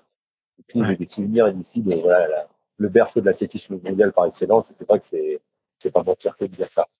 Tu nous transmets euh, plein d'émotions, tu vois, et c'est vrai que moi, tu me fais, tu me fais vibrer et tu me donnes vraiment envie de, d'y aller, tu vois, de voir, euh, effectivement, euh, c'est, tu vois, tous ces coureurs euh, qui s'entraînent quasiment tous. Enfin, maintenant, comme tu l'as dit, ça a un peu changé, mais qui s'entraînaient tous sur la même piste, qui étaient tous, tous ensemble et qui avaient toutes les meilleures pertes sur toutes les distances. Quand t'es un passionné de sport, tu peux pas rester insensible à ça et t'as forcément envie de le vivre, t'as forcément envie de le, de le sentir. Tu vois, t'as, t'as, as mentionné beaucoup le, la jovialité des gens, leur accessibilité, leur simplicité. J'imagine que tu es comme un poisson dans l'eau parce que tu es un peu comme ça, tu vas vers les gens, tu es, souriant, tu généreux, tu es un peu bavard, on sent que tu as, le contact facile. Est-ce que tout le monde peut être accepté en fait? C'est ça un peu la question. Tu vois, est-ce que le, le, le, comportement de blanc, je suis plus fort que tous les autres, euh, qui a un peu envie de s'imposer, qui est pas forcément très humble, est-ce que euh, il sera aussi bien reçu? Euh, il se mettra aussi, euh, tu vois. C'est un peu ça que j'ai envie de te dire. Maintenant, si c'est un business, c'est que c'est différent, mais est-ce qu'il y a aussi des codes que toi, tu dois venir et que tu dois respecter? Tu respectes les allures, tu respectes les choses, mais de toute façon, tu peux être un blanc euh, qui se la pète et venir là, tu vas vite te faire ramener, rappeler au, à l'ordre par leur niveau. J'ai eu un souvenir d'un footing où on a voulu accélérer, allumer avec Hassan Chadi. On a accéléré, on a allumé jusqu'à ce qu'ils nous fassent tous sauter. Ils nous ont fait, enfin, ils ont fait sauter Hassan et moi. Ils sont arrêtés 200 mètres plus loin ou 300 mètres plus loin. Ils sont venus nous chercher. On a terminé ensemble. Et voilà, c'est pour nous montrer qu'ils étaient quand même plus forts et qu'il ne fallait pas qu'on passe les marioles. Et encore pas plus tard qu'hier, je fais un footing. Bon, c'était beaucoup plus long que prévu. Mais j'ai une fille qui m'a explosé. euh, Enfin voilà, faut, quand t'es quand t'es ici au Kenya, t'es chez eux et le, le, le, le dénivelé rend les parcours vraiment beaucoup plus difficiles. Si tu vas avec un groupe, c'est pour t'adapter à ce groupe, toi, et pas l'inverse. T'es pas là pour Mhm. imposer ton truc. Et ils ont plus à nous apprendre qu'on a à leur apprendre sur pas mal de choses. Donc euh, comme encore une fois, quand tu es dans, dans un pays, c'est de respecter sa culture et ses traditions. Soit quelqu'un qui te la pète ou quelqu'un qui soit très gentil, très humble. Euh, Je pense que tu as quand même énormément à apprendre ici. Et justement, si tu te la pètes, tu vas peut-être repartir un peu plus humble que quand tu es arrivé. Donc c'est peut-être euh, aussi une belle école de vie, une belle leçon de vie que de venir ici. Donc ça fera du bien à beaucoup de personnes, quel que soit le profil. Ils disent souvent welcome, hein, de toute façon. Tu leur dis, je peux venir avec vous? Ah oui, you welcome, you welcome. Enfin, il n'y a Ouais. pas de souci. Tu es, le bienvenu euh, pour faire les séances, pour faire les Ouais. footings, pour tout. Et, et ce, dans n'importe quel groupe. Là, il y a des groupes qui commencent à se créer par team. Tu vois, il y a le team, on peut pas citer euh, les marques, voilà, Asics, Adidas, etc. Et je suis Keep Run. Et puis, la dernière fois, j'ai rejoint euh, Megdes, euh, qui est là, qui est la, la récente record woman de France du semi-marathon, m'a fait venir dans son groupe qui est Asics et m'a dit, ah, notre marque, etc. On s'en fout. Enfin, ça, c'est secondaire. Voilà, on arrive quand même à, à être accepté partout et c'est encore aujourd'hui. Ça, c'est cool. C'est de la simplicité par excellence. Franchement, c'est, il y a Bob, je sais pas si tu as vu dans son intérieur sport, qui dit une phrase aussi où, Ouais. qui concrète, où il y a un mec qui sort de la, de son garage, qui ferme le rideau, qui a une mallette, il est en bleu de travail ou en costume, sais plus, en, et en chaussures de ville, et il pendant deux, trois bornes. Mais ça, c'est vrai. Les enfants ou les, les, les gens qui te suivent pendant des bornes et qui sont, euh, voilà, pas, pas sportifs professionnels ou autres, c'est incroyable. Il y a, il y a- il y a une, ouais, une culture par rapport à l'athlétisme qui est grande ici, les gens sur le bord de la route que ça vit quand tu cours. Enfin, c'est, ouais, c'est un autre, un autre état d'esprit et, et ce qui est marrant, c'est que tu peux sortir de 6 heures du matin jusqu'à 11 heures, tu croises euh, du monde qui s'entraîne. Ouais. t'es plutôt euh, matinal ou plutôt grasse mat, tu peux te retrouver aussi. Ouais, et puis non, et j'imagine que déjà, en- quand tu es européen ou occidental, euh, si tu fais déjà l'effort d'aller jusque là-bas pour t'entraîner, c'est que déjà, psychologiquement, euh, tu es déjà quelqu'un d'assez ouvert et tu vois, et, et que tu es prêt à te plier aux conditions et, et que tu as un peu été briefé aussi sur euh, comment comment les choses se passent, comment elles sont ouvertes. Et... Ou sinon, tu t'entraînes, euh, tu t'entraînes tout seul. Il y en a qui le font aussi. Qui viennent ici, qui, qui, qui sont pas en immersion dans le, dans le. Mais ça m'a bien plu parce que l'an dernier, j'ai vu, bon, malheureusement, il a pas fait de saison par la suite, mais j'ai vu Mayedine qui a, qui a une carrière, euh, qui, est- qui est celle qu'il a aujourd'hui avec trois médailles olympiques et qui, du coup, a, dans sa n'a jamais fait de stage comme ça ici au Kenya où il s'est mis en immersion et tout ça dans les, dans les groupes. Et là, je le voyais, justement, j'ai écrit à son, son coach et son manager. J'étais agréablement surpris de le voir se pointer sur les partecs. Et ça, c'est pareil, c'est une espèce d'école d'humilité. Les médaillés olympiques et qui pointe sur le parteck, et je suis sûr qu'il a subi parce qu'il était en reprise, il a dû morfler. Mais il y est retourné plusieurs fois, tu vois. Et ça, j'ai trouvé ça hyper beau comme message parce que, voilà, t'as beau être médaillé olympique, tu souffres comme tout le monde à l'entraînement pour revenir et pour essayer d'être euh, le meilleur à niveau. Et de te mettre en immersion comme ça avec des mecs qui tartinent, des mecs qui tartinent moins mais qui coupent, parce qu'il faut savoir aussi que sur les partecs, ils partent à 80 ou à 100, il y a une bifurcation à la moitié du parcours et à la moitié des gars qui mettent le clignotant, mais ça, on le dit pas.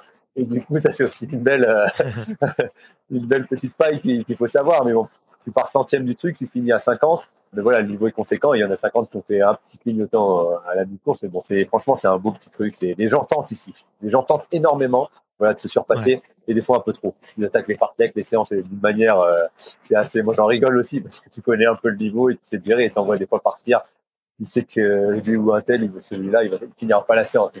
C'est aussi la- le charme du, pays, c'est qu'ils tentent le truc pour s'en sortir et quand on les cross ou les compétitions locales, il y a aussi des belles découvertes parce qu'il y en a qui tentent et pour lesquels ça passe. Ouais, et du coup, euh, enfin, j'ai l'impression que presque n'importe qui peut venir, quoi. Vous avez un point de rendez-vous. Euh, T'es en train de le dire, ça change avec des groupes euh, qui sont en train un peu de s'éclater, mais sinon, avant, euh, il y avait un point de rendez-vous pour tout le monde et, et c'était parti, quoi. Oui, il y a encore des points. Il y a des points aujourd'hui de, de marques et de, de groupes un peu, j'ai envie de dire plus fermés, même si c'est pas vraiment fermé. Et tu as les points de Ouais. public qui sont vraiment encore là, les gros groupes de 100 coureurs qu'on voit. Parce que les, les marques, c'est des groupes de 20, 30 maximum. Les gros groupes de 100, 120 personnes, ça Ouais, c'est ouais. des points publics accessibles à tous, quel que soit le niveau. Voilà, et que, moi, quand ma femme est venue avec euh, mes enfants, mon beau-père, ils ont même euh, pris un- une, une voiture qui a suivi le groupe et qui filmait. On a eu des images pas possibles, enfin, c'était incroyable. Même eux, rien qu'à voir, c'était un spectacle, tu vois. Donc, tu peux venir en famille, leur faire faire un truc et vivre une expérience assez unique. Tu t'entraînes, tu subis avec le groupe. Eux, ils te filment, ils sont sur le bas-côté et du coup, c'est cool. Enfin, tu peux vraiment faire des trucs chouettes, les gars. Bon, bah, écoute, si je vais faire un tour là-bas, tu m'enverras le, le point GPS pour, Ah, avec euh, pour aller démarrer. Moi, je prendrai mon vélo, hein, je pense, mais il n'y a pas de mal à ça, mais je, je prendrai de, de, de super jolies, euh, jolies images, en tout cas. Ben, écoute, euh, franchement, euh, je me suis régalé. J'ai, j'ai- franchement, j'ai fait tout le tour des, des questions. Ça m'a, ça m'a vraiment donné envie d'y aller. Ah, si j'en ai peut-être une dernière que je voulais te poser, c'est en dehors du sport euh, au Kenya, Qu'est-ce qui te fait plaisir quand, quand tu y retournes Je sais pas, que ce soit un plat, euh, une, une odeur, euh, un fou rire, euh, un truc. qu'est-ce qui, qu'est-ce qui te manque le plus quand, quand, quand tu y es pas et qu'est-ce que tu aimes retrouver En fait, ce qui me fait plaisir, ce que j'aime beaucoup quand je viens ici, c'est que moi, je suis quelqu'un qui suis entré dans un peu la société de surconsommation et de, de l'extravagance d'avoir le dernier téléphone, d'avoir la dernière voiture, d'avoir un peu voilà dans le consommable, pas forcément utile. Et à chaque fois que je viens au Kenya, donc moi ce consommable là, et quand tu reviens en France, l'espace de 15 jours, 3 semaines, peut-être un mois, c'est plus dans cette dynamique-là d'avoir euh, forcément des fringues de marque.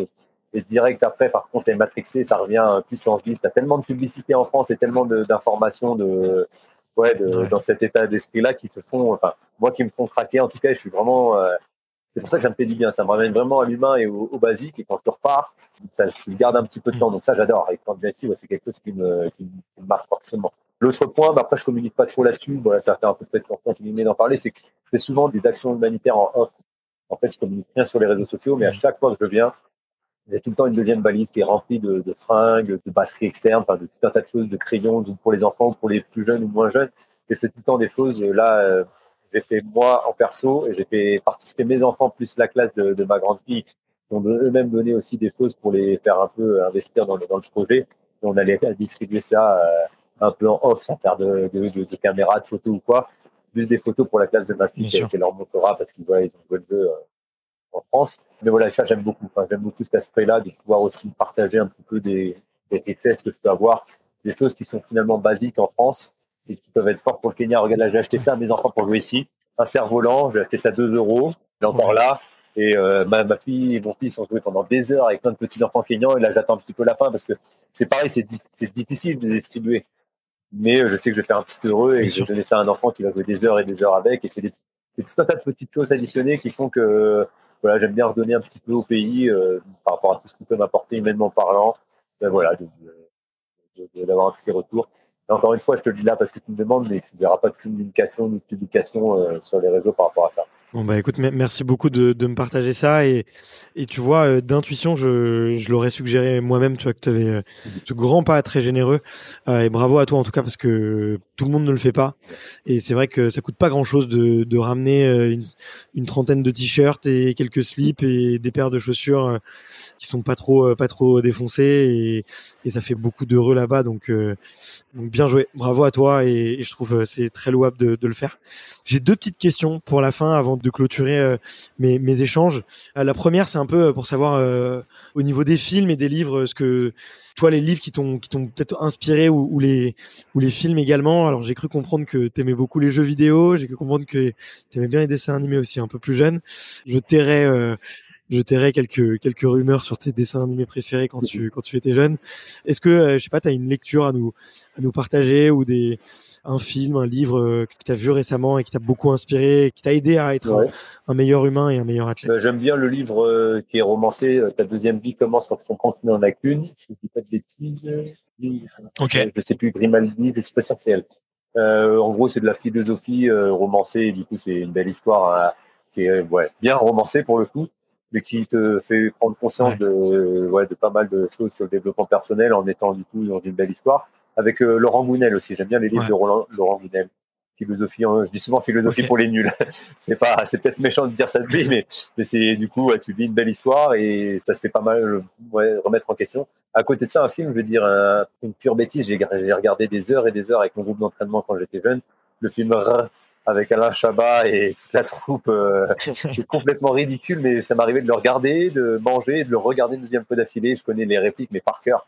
Et ça, la tour Montparnasse infernale, les films un peu fous et complètement, euh, j'ai envie de dire débiles, bah, ça fait partie de ma bibliothèque de films un peu euh, que j'ai regardé beaucoup de fois et qui me font rigoler encore aujourd'hui. Oh bah écoute, merci pour les deux recos. Euh, il y a, y, a du, y a du sérieux, il y a du, euh, y a du sérieux, du, du spirituel et, un petit peu de contenu pour se ranger le cerveau et, et bien rigoler. Et écoute, j'encourage les auditeurs qui nous écoutent aujourd'hui à te faire une petite remarque d'Alain Chabat si jamais ils te croisent euh, et on verra si tu auras la réplique. La toute dernière question que je, que je pose, un petit peu comme un passage de, de flambeau olympique, mais c'est plutôt un passage de micro. Quels sont euh, les, les athlètes francophones que tu me recommandes d'aller d'aller interviewer justement pour parler critères de la performance, pour parler euh, bonheur, alignement, pour parler euh, Kenya, voyage, euh, tout ce qu'on veut, humanitaire, euh, Ouais. tout ce qui ferait plaisir. Quels sont les, les athlètes, euh, hommes et femmes, qui, qui t'inspirent et que tu me recommandes de- d'aller voir? Et je sais que tu as plein de copains et que dans l'athlète, tout le monde tout le monde t'adore. Alors, Ah non, tout le monde m'adore, je sais pas, mais en fait c'est hyper simple. J'ai un groupe d'amis. euh, on a eu un, un beau reportage d'ailleurs dans Athlé un- le club des cinq. Je vais te les citer, mais pas pour te donner d'ordre particulier. hein. C'est les, quatre qui sont vraiment des, Mhm. des très bons copains et avec lesquels on échange de tous les sujets divers et variés, sportifs et extra-sportifs. C'est Florian Carvalho, Johan Durand, Benjamin Malati et euh, Jeff Plastenay. Et du coup, chacun a son histoire, chacun a eu une expérience. euh, bah, D'ailleurs, on a tous été sportifs de niveau où on l'est encore aujourd'hui. On a eu tous nos moments de galère où on en a encore aujourd'hui. Et on est tous là pour se soutenir, s'écrire et voilà, dans tous les moments de vie. Et on était au mariage les uns des autres quand on a pu être présent. Enfin, c'est une très très belle histoire et c'est de très belles personnes. Et voilà, un Jeff Lastenay là qui est kiné, qui vient de perdre 13 au marathon, un Benjamin Malati qui j'allume peut-être une, une, la mèche avant d'a- d'annoncer les choses, mais qui a arrêté pendant 2-3 ans, qui va peut-être revenir. Euh, Johan Durand qui s'est blessé, qui revient, qui fait un gros chrono, qui se reblesse un petit peu et qui là repart de plus belle pour euh, Paris 2024, on l'espère. Et Florian Carvalho, voilà, euh, qui est comme moi, père de deux enfants et qui a la carrière, euh, j'ai envie de dire, similaire à la mienne. On avait quasiment les mêmes records du 1500, 3000, euh, 10 000. On est à quelque chose près euh, dans les mêmes dans les mêmes longueurs d'onde et qui passe pas sur marathon pour le moment alors qu'il avait vraiment les capacités. J'ai du coup je m'identifie énormément à lui. Donc voilà un peu tous ces gars-là qui font qui sont intéressants et qui auront, je pense, une très belle histoire à te à te, à te communiquer et à échanger avec toi. Bah écoute, j'avais j'avais oui dire sur ce sur ce petit club de, de potes. Je sais pas comment vous êtes rencontrés, mais vous avez l'air d'être un peu comme les cinq doigts de la main. C'est ça. Après les Dalton, on a le on a le club des cinq de l'athlète français. Bah écoute, ça serait avec grand plaisir de les, de les découvrir et euh, d'aller leur euh, peut-être soutirer quelques informations sur sur toi ou un petit un petit scoop, je ne sais pas. En tout cas, merci infiniment euh, pour ce ce moment euh, hyper riche, hyper dense. J'ai découvert plein de trucs sur toi et je sais que c'était pas facile de te faire dire des nouvelles choses parce que tu créais pas mal de contenu et t'as vraiment accéléré là-dessus et t'es très visible. Donc euh, c'était déjà c'est un plaisir de préparer l'interview et je t'encourage euh, à 1000% pour euh, cette création de contenu euh, à la développer encore plus.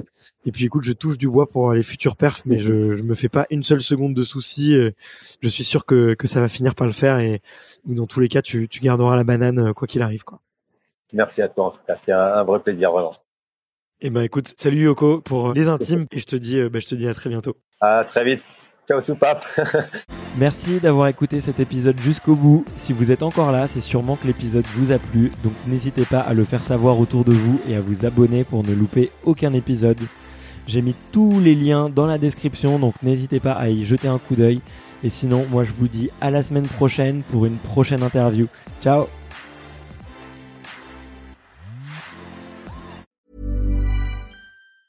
Hey, it's Danny Pellegrino from Everything Iconic.